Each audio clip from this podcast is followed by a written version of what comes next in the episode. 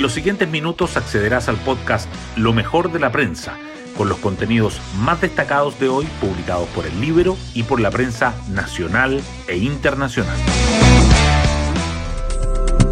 Muy buenos días, hoy es miércoles 4 de enero de 2023. Soy Matías Zamora y este es el podcast Lo mejor de la prensa producido por el libro. Un tenso primer día laboral tras el feriado de Año Nuevo se vivió en La Moneda. En un hecho inédito, la Corte Suprema debió salir literalmente a recordarle al presidente Boric qué dice la Constitución sobre la separación de poderes del Estado. La facultad de conocer de las causas civiles y criminales, de resolverlas y de hacer ejecutar lo juzgado pertenece exclusivamente a los tribunales establecidos por la ley.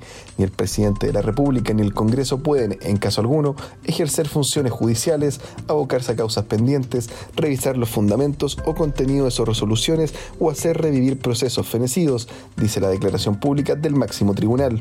Todo esto gatillado por las palabras del mandatario tras indultar al frentista condenado Jorge Mateluna. Tengo plena convicción de su inocencia o en su juicio hubo irregularidades, fueron algunos de los dichos de Boric.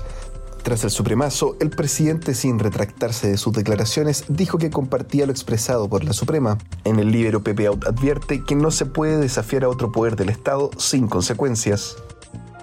Las portadas del día. El conflicto entre los poderes ejecutivo y judicial acapara titulares en la prensa. El Mercurio dice que el presidente Boric intenta superar impas con la Corte Suprema tras dichos por caso Mateluna. Comparto el recordatorio.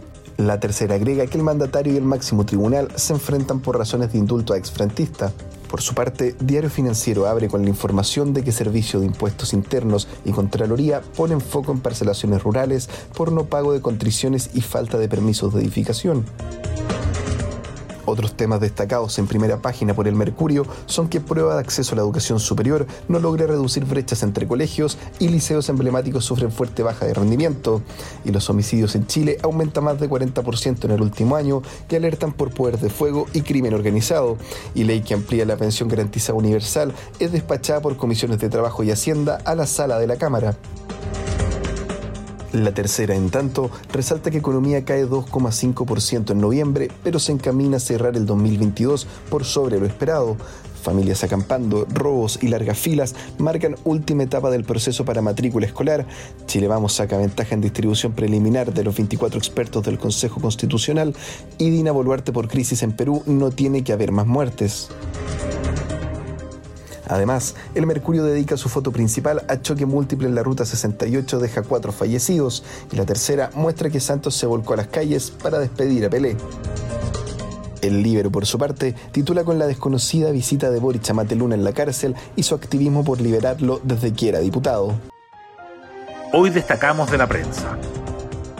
Senado aprueba en general reforma que habilita un nuevo proceso constituyente. La sala de la Cámara Alta visó la iniciativa que materializa el acuerdo por Chile con 42 votos a favor, 7 en contra y una abstención. Hoy la votará en particular. En tanto, la Comisión de Constitución de la Cámara acordó itinerario para debatir la propuesta.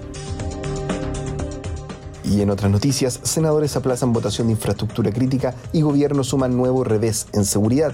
No hubo unanimidad en la Comisión de Constitución del Senado para votar la reforma. La sesión de la instancia finalizó con un altercado entre la ministra del Interior, Carolina Toá, y la senadora UDI, Lucer Ensperger. Y nos vamos con el postre del día.